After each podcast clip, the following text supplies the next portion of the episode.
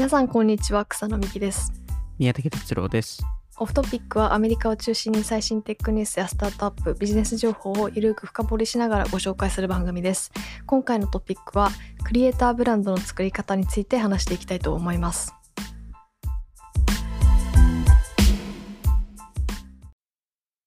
はい。クはい。リエイターブランド、まあ何回かオフトピックで話してますよね。そのクリエイターブランそうドについては。ですね結構去年が盛り上がり特にうん。もうさらにしてるの、まあずっとですけど去年はすごかったですよね、いや、すごかったですよね。2021年、え2022年は結構、まあ、ミスタービーストが特にでしたけど、まあ、いろんなブランドがその事業化をしたタイミングだったかなとは思いますよね。まあ、オフトピックだと、あの、ミスタービーストとかエマ・チェンバレンさんとかについては、あの、過去、あの、ポッドキャストでも話してますけど、なんか、やっぱりその今までその、そのブランド化ししたとか、そういう話はしたものの、はい。基本的にそのコンテンツを通してオーディエンス作りをしてでそれによってそのアテンションと信頼を得て、そこからまあそのプロダクトをローンチできたみたいな話をしてたと思うんですよね。はい。なんでどちらかというとその01の話をしていてでえっとただやっぱりそのしっかりその後の運営がすごい重要だったり。これは気になる方多いんじゃないですかね。私も気になるんですけど。うん。まあでもやっぱり根本としてあるのがその既存の D2C ブランド、えーうん。でまああの最終的にはどの C 向けブランド。場合によっては B, B 向けのブランドでさええークリエイターブランドが競合するんじゃないかっていうのが多分一つの仮説としてあって。B 向け。まあでもそれこそあのえー X まあ Excel ほどではないですけどはい。普通のソフトウェアとかも、えあー。将来的にはクリエイターが作ってもおかしくないんじゃないかとか。ーうーんなるほど。それは、うん。そなんか発想になかったですね。うん、でも B, B でもあのインフルエンサーってやっぱ出てきてるわけじゃないですか。確かに。なんかそれこそ LinkedIn のクリエイターがプログラムがなんか人気みたいなニュースありますもんね、そうですよね。なんで、まあ、その B のインフルエンサーの一部って多分起業家だったりするんですけど、うーん確かにまあでも、あの、そう、それじゃなくても、その、例えばその LinkedIn で、えっと、めちゃくちゃ人気な、あの、今の B2B インフルエンサーが、あの、何か事業化するっていうのも全然おかしくないので、なんでまあそういうのもどんどん、えー出てくるとは思うんですけど、まあ今日はもうちょっとその、クリエイターブランドの作り方、はい。えーについて話していきたいとは思うんですけど、えーまず、その、クリエイターブランドがこれだけ立ち上がったっていうのもなんか不思議に思う人もいるかもしれないんですけど実は過去事例があって。はい。でそれがヒップホップ業界が一番わかりやすい。やっぱりその音楽の影響力を活用しながらその会社化、えー事業化して商品を売る。というところでまああのよくよく言われてるっていうかそのあのミリオネアは音楽を作ってはい。ビリオネアは商品を売ると。あのそれこそプロダクトとかだですとリアーナとか、フェンティビューティーそうですね、フェンティビューティーで、あの、ドクター・ドレイとか、ビーうツですよね。んあのなんかや50センツとか。うんやっぱりヒップホップ業界そののし上がるぞっていうカルチャーとかなんかお金を稼ぐこととの相性はすごくいい音楽ジャンルですよね。多分他にも他のジャンルの方でプロダクト作ってる人もいると思うんですけどヒップホップが多いですよね。ヒップホップが特に多いですよね。投資もそうですし、うなんかん、いろんな面では、そのやっぱりその商品化するっていうのは彼らやってますよね。まあでも、その今後そのクリエイターが、えーやるにあたって多分すごい重要なのが自分のユニバース上のものじゃないといけないっていう理解ところで結局そのクリエイターってまずはコンテンツを作る人たちなのではいあのなのでその彼らのプロダクトってカルチャーなんですよね。いわゆるコンテンツを通したカルチャーなので、うん。そのカルチャーの延長線にあるべきもの。世界観的な。そうですね世界観的な、うん。なんで、えっと、そこをその自分のカルチャーを多分理解するっていうのがまず第一ステップで、はい。あのまあミスタービーストとかですとあの、まあ、個人的に彼のユニバースが何かと思った時に多分その次世代ゲームショーホストなのでそのフィースタブルスとかそのお菓子ブランドを作った際にもその QR コードとか入れてその抽選でそのテスラが当たるとか、えーチョコレート工場が当たるとか、えーまあ、1億円もらえるとかなんかそういうちょっとゲームショー的なえー要素を、えー加えたり、まあ、すあの最近ですとその、えー自分の、えーモバイルゲーム会社、はい。えーを立ち上が立ち上げてるので、まあ、そこも非常に相性がいいなっていうのは思いますよね。ミスタービーストさんらしいですけど、そのミスタービーストさんがいなくなっていなくなってもというか、うんその世界観が残り続けるブランドって感じがしますよね。そうですよね最終的に彼がコンテンツを作らなくなってもうん成り立つ可能性があるものですよね。うんなんで、まあ、そこの、でもやっぱりそのカル、そのコンテンツがまずの、えーまず最初に重要なプロダクトで、そこ、そこの延長線にあるっていう。まあ、エマ・チェンバレンさんもそうだと思うんですよね。やっぱりそのコンテンツ上でもコーヒーが大好きっていう話で、で、最近、なんかその彼女のユニバースが、その、し最近出した商品で、あの、去年末ですね、出したその、ホリデーブレックファストバンドル。はい。を出したんですけどその植物性のパンケーキとシロップを出したんですけどはい。それってすごい多分コーヒーと合うので確かになんか彼女らしいですね。うーんなんでなんかその朝ごはんっていうユニバース？あー、なるほど。なんか確かお過去オフリミッチってあのあのシリアルブランドともあコラボしてたのでうーん、確かに確かに。過去オフトピックでバイツで話したんですかねえっと Dude Perfect っていうその YouTuber グループでトリックショットスポーツのトリックショット、えーうん。なんでめちゃくちゃ遠くからすあのバスあのスリーポイントシュートをするとか、えーっていう YouTuber 組がはい。そうですね。あのがあのいろんなその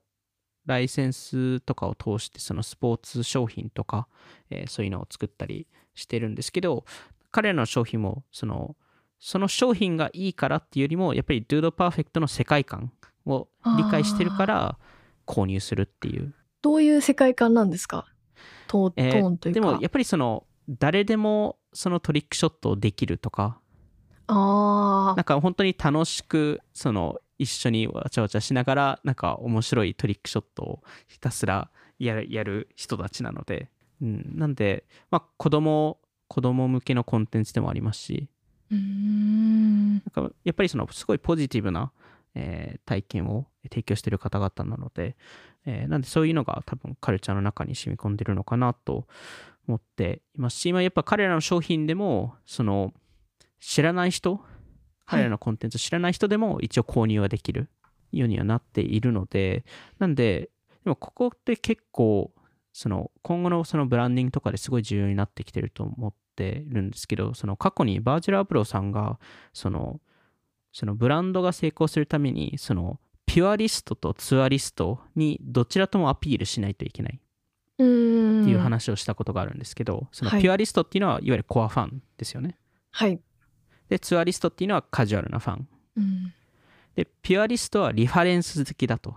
なんで、まあ何かに例え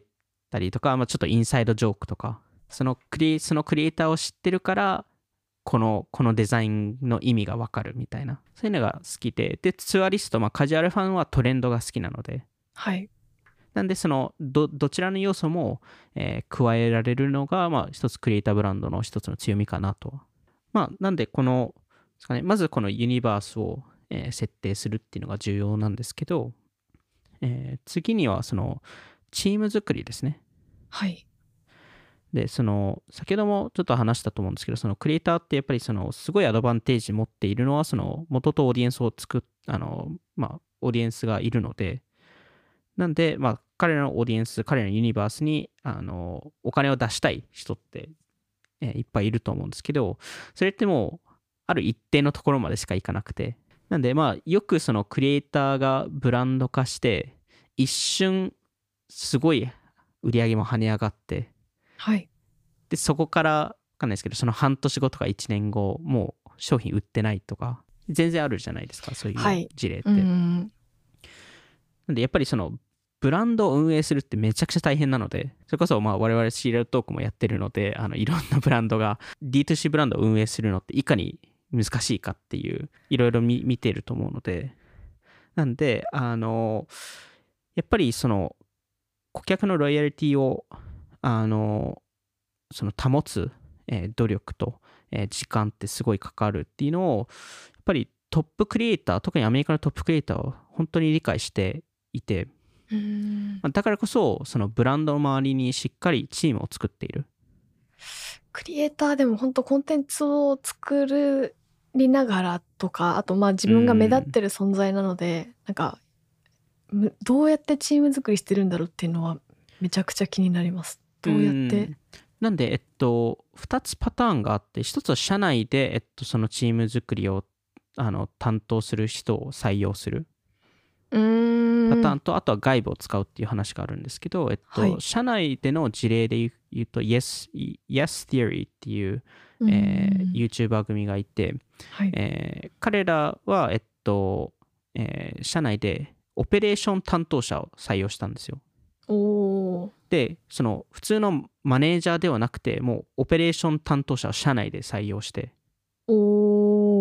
なんで、その人が基本的にそこの、まあ、多分本来であればマネージャーがやることとかその事業化のところを、えー、まあ、担当していて。コンテンツ周りはやらやらないイメージですか？コンテンツ周りあの多少なりやると思うんですけど。それ以外のもっとグッズとかグッズとか。ああなるほどなんでまあ多分両方やるんですけど多分そのその方の配下にも人がいるのでそこで多分分かれるっていう多分コンテンツ側とその事業側で分かれると思うので、もしかしたら今後、より多くの YouTuber が社内でそのオペレーション担当者とか、プレジデントとか、えーえー、それこそコンテンツ周りですと EP、エグゼクティブプロデューサーとかっていう人たちが、えっと、もっと出てくるかもしれないっていうところで、ただ、あの、どちらかというと、えっと、より多いのは外部。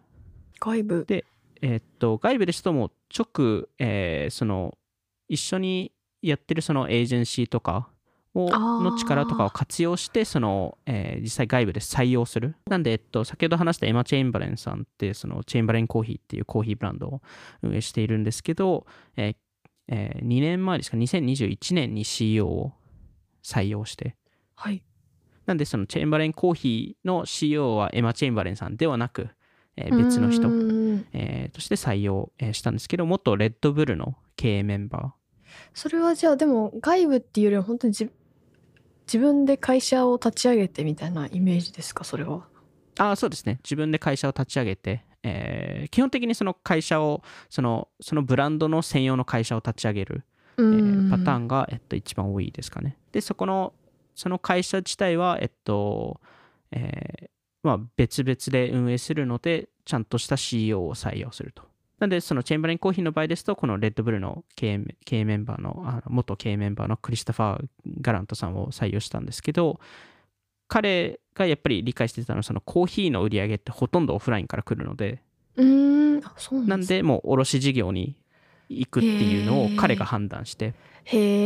もともとずっと D2C でやってたので、はい。なんで、そこでエアワンに入ったりとか、そのいろんな、あの、高級スーパー。そうですね、高級スーパーに入ったりとか、あのそういう判断をしたのがもう CEO。あと、そのミスタービーストとか、えー、を見ますと、彼らはちょっと特殊で、その、えー、ナイトメディアっていう、まあ、いわゆるそのエージェンシーみたいなところですかね。はい、エージェンシーマネージメント、タレントマネージメント、えー、をやってる、えー、会社と、えー、結構親密に、えー、親密な関係性を持っていて、はい、そのナイトメディアが結構そこのオペレーション周りとかを手伝ったりしていてなんでその今までのそのタレンそのエージェンシーとかそのマネージャーとかのあまあマネージャーでもないか。えっとえー、まあそのエージェント、えー、タレントマネジメントの役割がだいぶ変わってきていて、はい、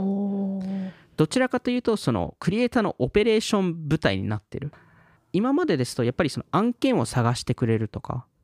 広告の案件だったり。そうですね。いろんな。うん。あの例えばその俳優女優さんとかですとそのえ映画の役割を探してくれるとかそのこのこのオーディオーディションがありますよっていうのを探してくれたりする、したと思うんですけど今だともうそもそもそのミスタービースト、まあ、ジミーさんなんですけどジミーさんにめちゃくちゃインバウンドで問い合わせが来てるのでうん。そこのフィルタリングでしたり。あそこのフィルタリングもやってるんですそこのフィルタリングもナイトメディアはやってやってて。あとはそのアイデア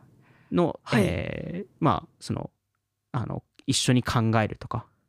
あーその例えばミスタービーストさんとかって個人で会社も持ってる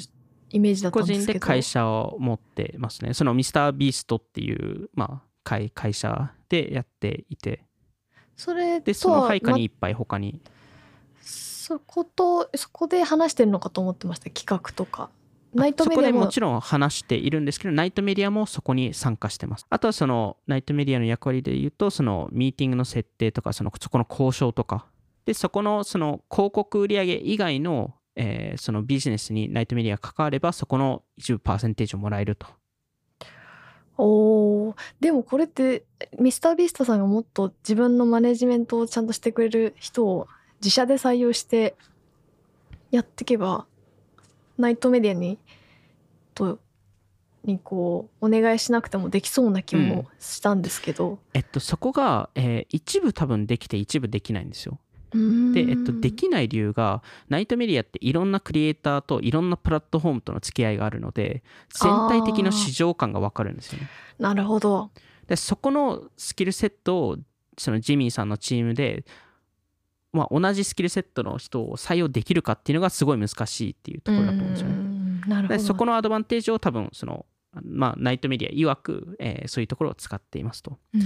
えーまあでもそのナイトメディア自身はそのジミーさんと、まあ、ミスタービストさんと、えー一緒にいろんな会社を立ち上げて、えーいて、まあ、今はそのホールディング全体のホールディングスがある中でいっぱい下にあるんですけどホールディングス自体で今あの、えー去年ですね、えー発表されてましたけどその調達を考えてるみたいな話があってえっと僕もあの何かあのアメリカの VC とかにも聞いたところ一応本当に調達をえー計画していて、まあ、このエピソードがあの出た時点ではすでに調達してるしてるかもしれないですけど、あのん一応1.5 billion の時価総額で150 million 調達を、まあ、考えてたみたいな、その MrBeast の会社が。はい、ホールディングスの会社が。うん。なんでそうすると、まあ、ほぼ確実的に MrBeast が初 YouTuber ビリオネアになりますと。ナイトメディアはそれ関連企業なんですか？全く別の会社と別の会社ですね。えーただ、えっと、そこの多分ホールディングスに、えーその株主としては入ってたり、まあ、その各その、えー子会社にも場合によっては入ったり、場合によってはジョイベンで入ってたり、へえいいパートナーですね。まあ、その分、そこのオペレーションを結構彼らが手伝わないといけないので、すごい大変なビジネスではあるんですけど、えーまあでもそういうパートナー、えーとして、えっと、まあ動いていますと。なんでまあこのミスタービーストのホールディングス会社がこの1.5ビリオンの会社と話しましたけど、あの、普通にコスト的に見ると確かにそのぐらいの会社だなっていうのは、思っていて、えっと、確か僕最後確認したところ月次で7 million から8 million ぐらいのコストがあって、はい。えーまあそもそもそのメインチャンネルのコンテンツ制作で月額多分3 million から4 million ぐらい USD で、うえー使っていて、えーでまああの Feastables とか Beast Burger とかその彼らの彼の子会社で、えー2 million から2.5 million とか使っているわけなので、まあ、かなりやっぱりその、えーまあ本当に事業として運営し始めてる、えーっていうのがまあうん。明らかな明らかかなと思うんですけど、まあ、その中でいくつか彼の子会社があるんですけどそのまずビーストバーガー。はい。えーで、まあ、あの、ミスタービーストのハンバーガーあのカンパニーですよね。実店舗も去年オープンして。そうですね。実店舗やばかったですよね。この話しましたけ？どオフトピックで。してないか、えっと、バイツでちょあっとしましたよね。ーやっぱりすごいですね。こんなにファン、なんていうかミスタービーストのファン層ってどんな人かなっていうのはちょっと気になってたんですけどその行列に並んでる人見てるとすごい若い人から大人までうん男女関係なく並んでてやっぱすごいなって思いました。すごい幅広いですよね。うんまあ、そうですね。1点、1点今、2、3億人ぐらい登録者がいるので、で、まあ、すごい、えー、まあ、すごいですよね。その、初日に、その実店舗オープンした時に初日に1万人以上来て、えー、6000ハンバーガーを販売して、世界記録が2000ハンバーガーなのであの1日でそれの3倍の数字を。大幅に 大幅に大幅に上回ったっていうこれでまあビーストバーガーズ自体はえっとあれはえっとジョイントベンチャーで、えー、ジミーさんの会社とあとバーチャルダイニングコンセプトっていうスタートアップ、えー、の、はい、えっと、ジョイントベンチャーで Virtual Dining Concepts が結構その裏裏方をやってくれてるんですけどあの2021年えー、には、えっと、70 million の売り上げ。はい。で、えっと、去年はおそらく100 million は超えてるはずなので、まあ、もう100 million 規模の会社になりましたと。えー、で、えっと、 Feastables、はい。えー、で彼のお菓子ブランド、えー、なんですけど、えー、ローンチローンチして最初の72時間で1 million のあ、えっと、100万本のチョコレートバーを販売、えー、して、で、えっと、夏には、えー、10 million ぐらいの売り上げ、えー、出して。て、えっと、去年、去年の多分11月か12月時点ですと、えー、ウォルマートでローンチしたんですけど、はい。あの、ウォルマートの数字がすごくて、はい。えー、まあ、チョコレートバーって1本あたり2.5ドルぐらいなんですよね。なんで、まあ300円ぐらいなんですけど、えー、週次でウォルマートだけで、えー、500K の売り上げ。おなんで、えー、まあ今ですと7000万ぐらいですかね。わ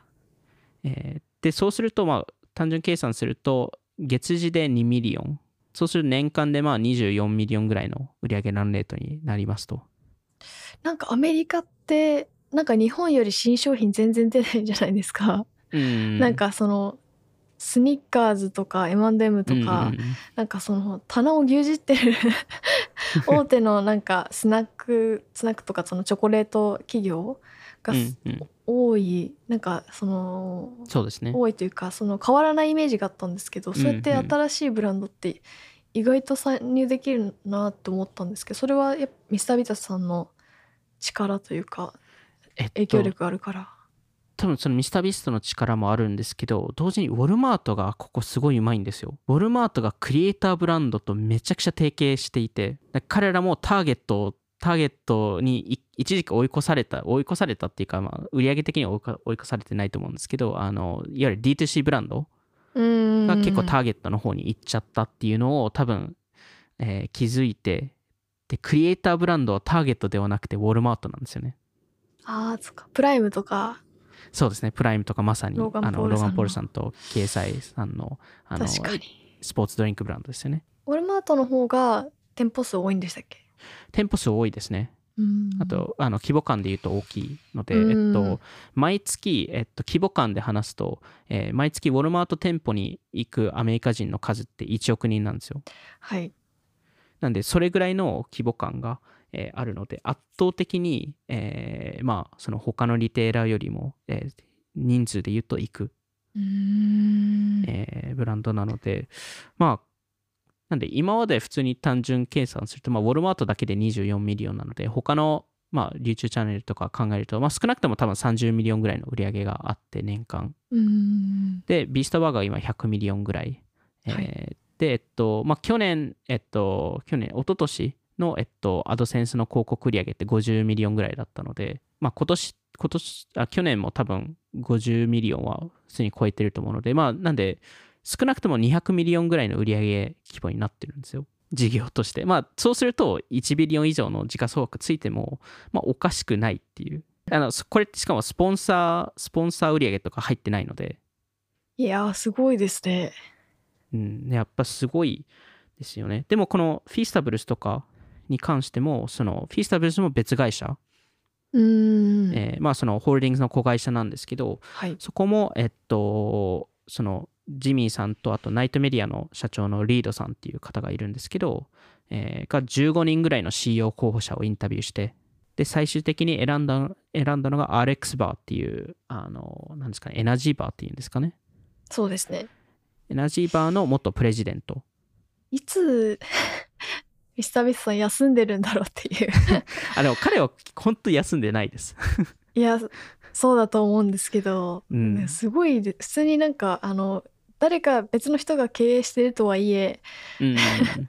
やってることはちゃんとやってるからすごいなって。いや本当すごいです。しかもあの草野さんもあのビーストバーガーのあのちょっとドキュメンタリうー動画見たじゃないですか。そのコニはいーサミヤさんが作った動画ですけどする。はい、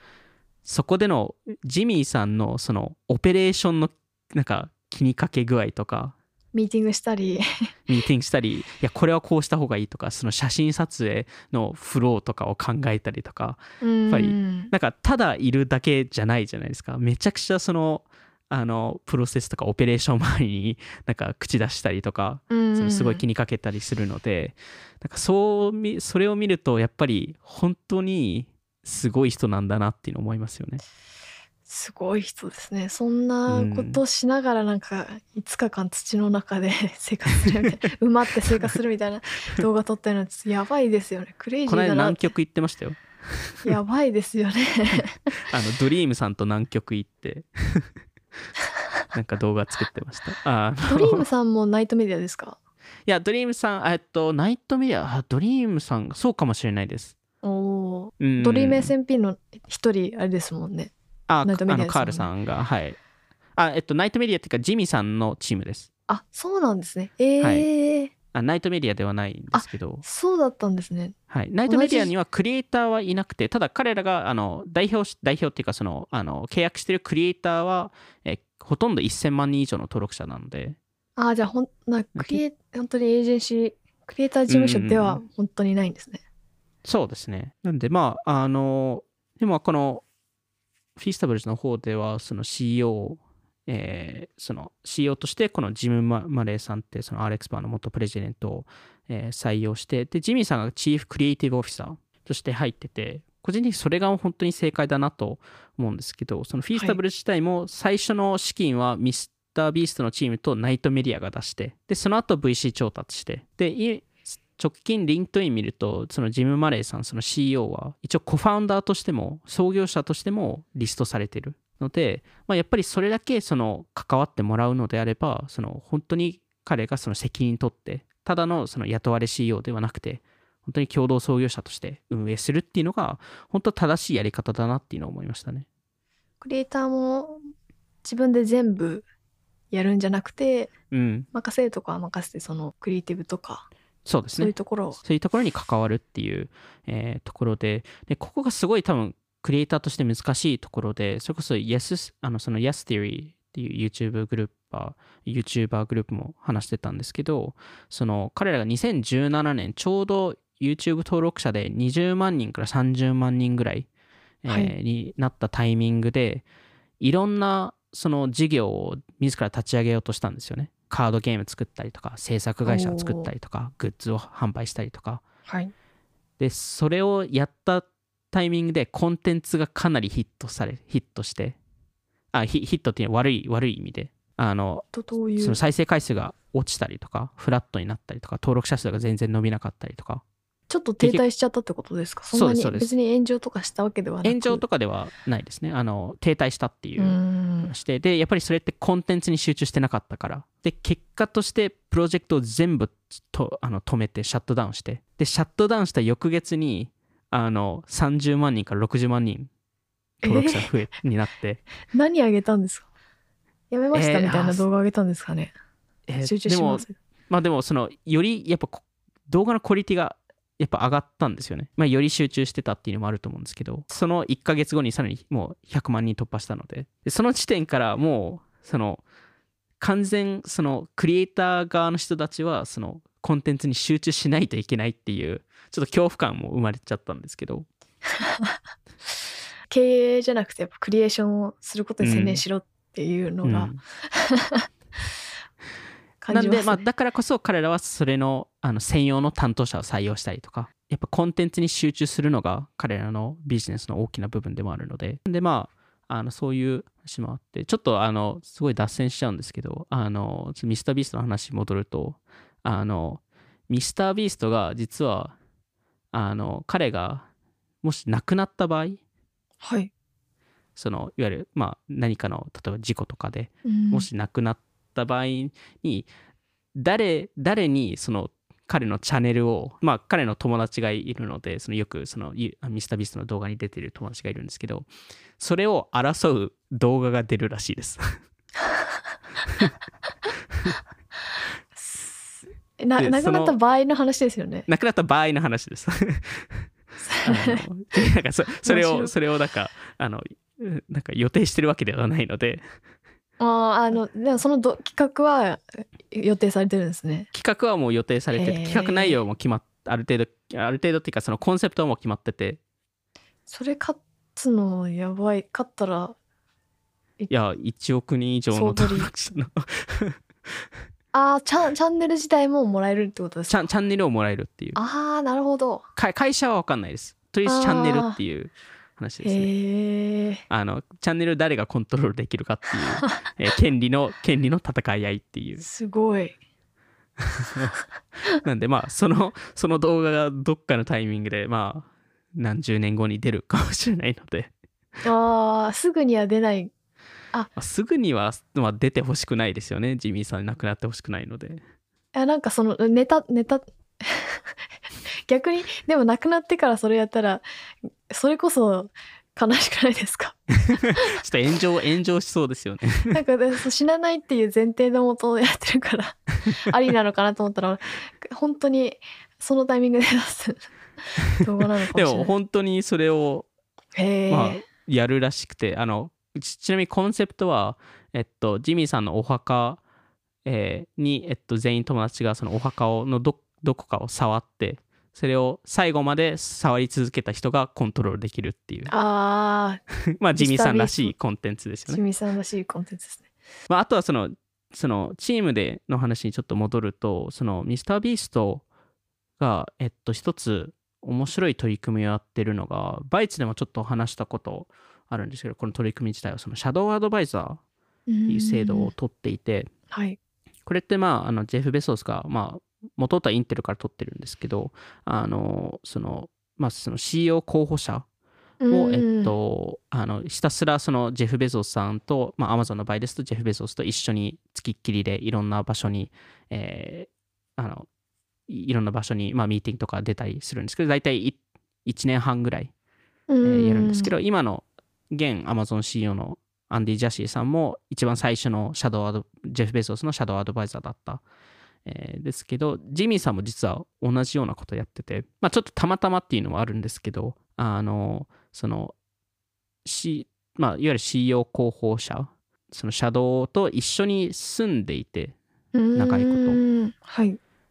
でもやっぱりそのジミーさんがすすごい理解してるのはその彼の判断判断軸とかそはいのセンス、はい。えーそのリプレイスってやっぱりすごいしにくくてでもそれをリプレイしない限りは彼がもうひたすずっと動かないといけない？いミスタービルソさんはコンテンツのそのの経や全体です。あ全体の全体の。いする人をはい探してる。やあのいるんですよ候補者が。ああはい。どどういうポジションの候補者なのかなと思って今聞いただけです。そうですね。あの全体の、の CEO ですね、うん。えーでえっとでやっぱりその考え方とかを理解するためにはなんかそのただ一緒に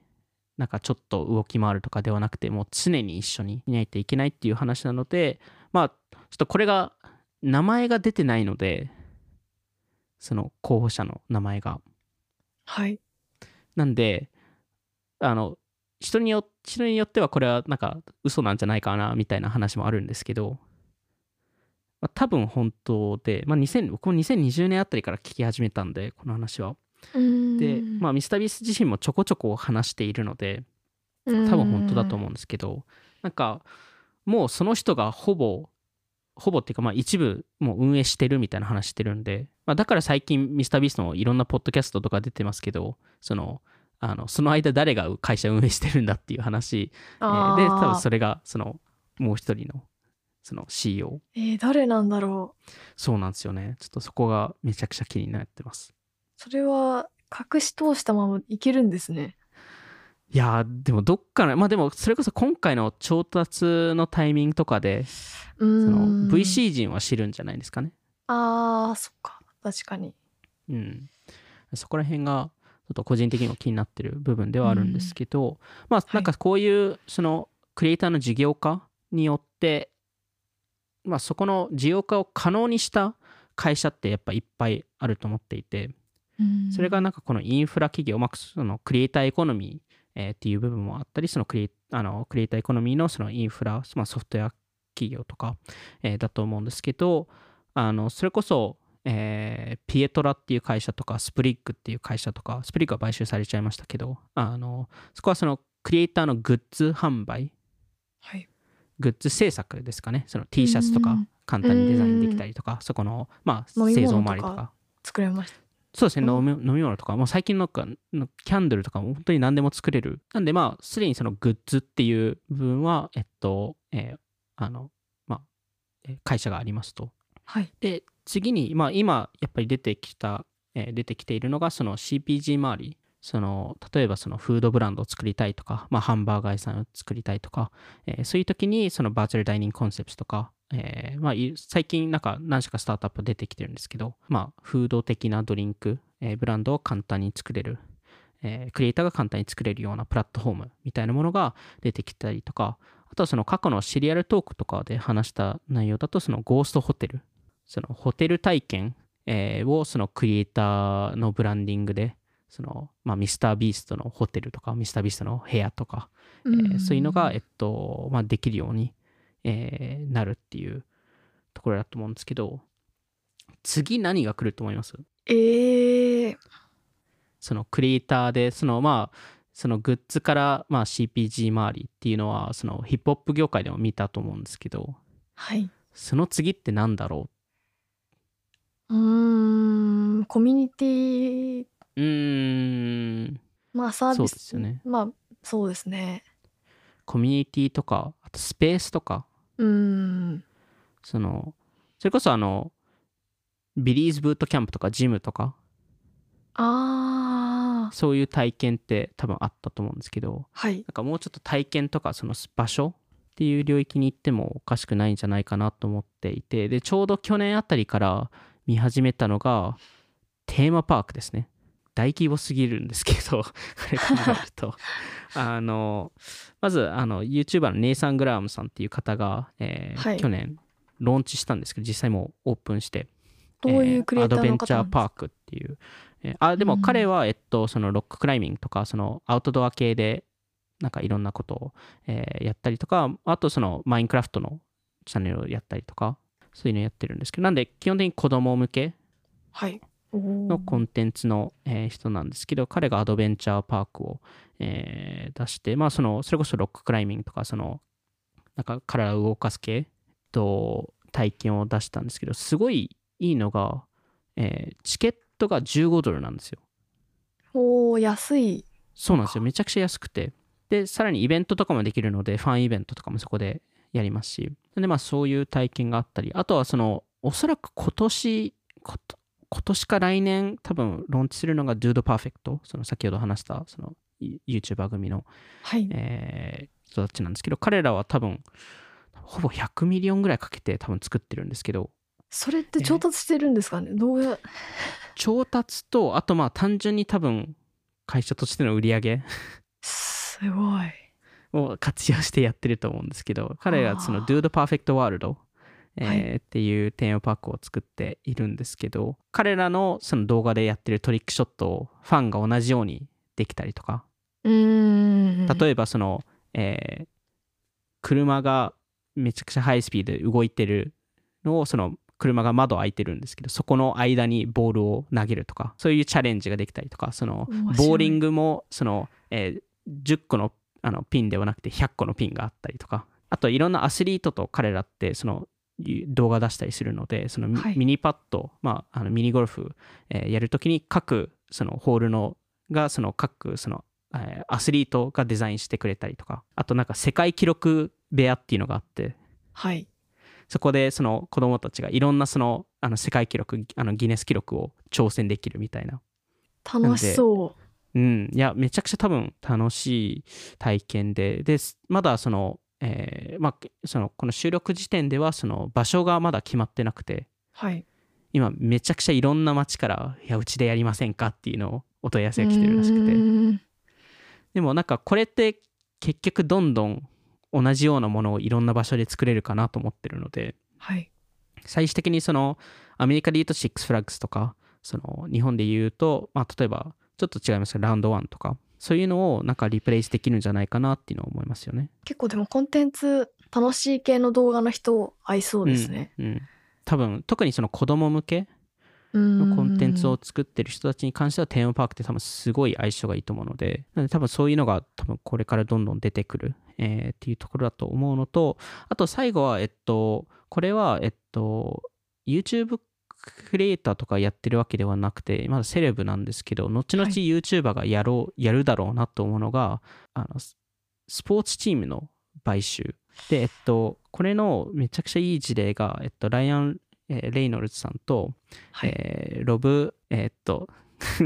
ラストネームが言いにくいっていう、えー、っと、ロブさんっていう、はい、ロブさんっていう方が、えー、あの、レクサム AFC っていう、はい、えー、サッカーチームを買収したんですけど、えー、まあ、ライアン・レイノルズさんは、あの、デッドプールとか、えー、やってる、あの、まあ、有名な役者で、そのロブさんは、えっと、アメリカで人気のテレビ番組、あの It's Always Sunny in Philadelphia っていう、えー、番組の、えー、っと、はい、あの、まあ、あのその中のあの役者で、で、まあ、その2人合わせて、えー、2.5 million、えー、USD を払って、えー、はい、サッカーチーム買収したんですけど、まあ、2.5 million って結構そこまで高くないじゃないですか。そのサッカーチーム、プロプロサッカーチームを買うとすると。2.5 million、5億円とかくらいですか？4, 4億円ぐらいですかね。うん、これっていわゆる5部 ,5 部リーグのチームを買ったんですよ。なんでサッカーチームの中で、まあ、はい、あのトップが例えばマンチェスター・ユナイテッドとかアーセナルとか、はい、でそこの下に2部リーグがいて3部リーグがいて4部リーグがいて5部リーグがいるっていう、えー、ところの5部リーグ本当に結構弱いチーム。弱小チームを勝ってただそのすごい歴史があるチームで、はい。えー、そのイギリスのサッカーチームの中で3番目に古いサッカーチームなんですよその歴史上で。これがそのそのラクサム AFC っていう、はい、えー、チームなんですけどそもそもその結構アメリカの、まあ、投資家だったりその、えー、人たちってビジネスマンってそのサッカーチーム買うことって全然あるんですけど基本的にトップレベルの、はい、えっと、サッカーチームを買うことがあって確かそのプレミアリーグってそのトップリーグの3分の1のオーナーがアメリカ人だったりするので5部リーグのチームを買うのって結構レアケースで。どういう意図だったんですかね？えっとまあ意図は多分まずそこまでお金が2人はなかったっていうのはあるんですけどただすごいなんかやり方がめちゃくちゃうまくて買収した時にそのクラブになんかしっかり投資しますっていう話をしたりとかそのあとスタジアムを動かしませんっていう25年間のリースを、えー、結んだりとか。動かしません。いわゆるそこの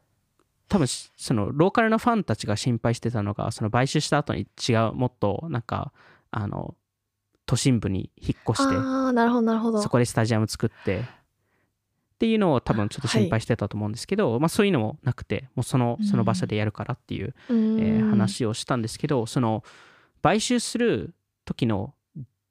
一番大事な条件がコンテンツで、この買収周りの話とそれからのその、えー、シーズン、えー、はい、まあ、実際プレイしたシーズンをドキュメンタリーシリーズを作りたいと。うわー 面白い。そうなんですよ。なんで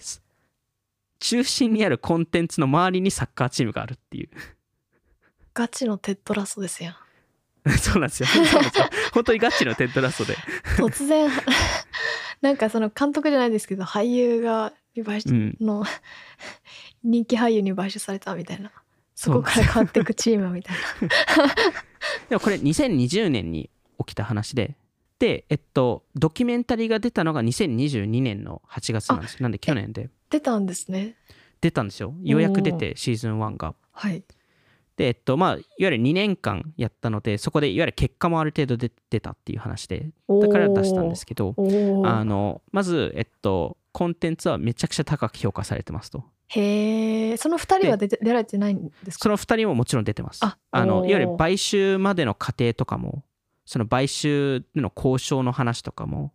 面白い。それが出て確かねネットフリックスかな？多分で出てると思うんですけど。へえあのでシーズン2も承認があ出て。すごいですね。でもんなんか選手はどういう気持ちなのかその、まあ、気になるって意味でも見たくなりますねうーんでもそこのその街中のファンとかにインタビューめちゃくちゃしたりとか。あなんかこの買収についてどう思いますかとかなんかそこら辺の意見もめちゃくちゃ集めてるドキュメンタリーなのであのそこもしっかりあの、まあ、フィーチャーしてえーいて、えっと、で各エピソードがだいたいその 400K ぐらい USD でそのあのライセンス売り上げをもらってで8エピソードだったので、シーズン1が、はい。それだけ3.2 million 入ったんですよ。おーなんでまあもちろんその制作コストとかもあるのでそれで黒字化したかは分かんないですけど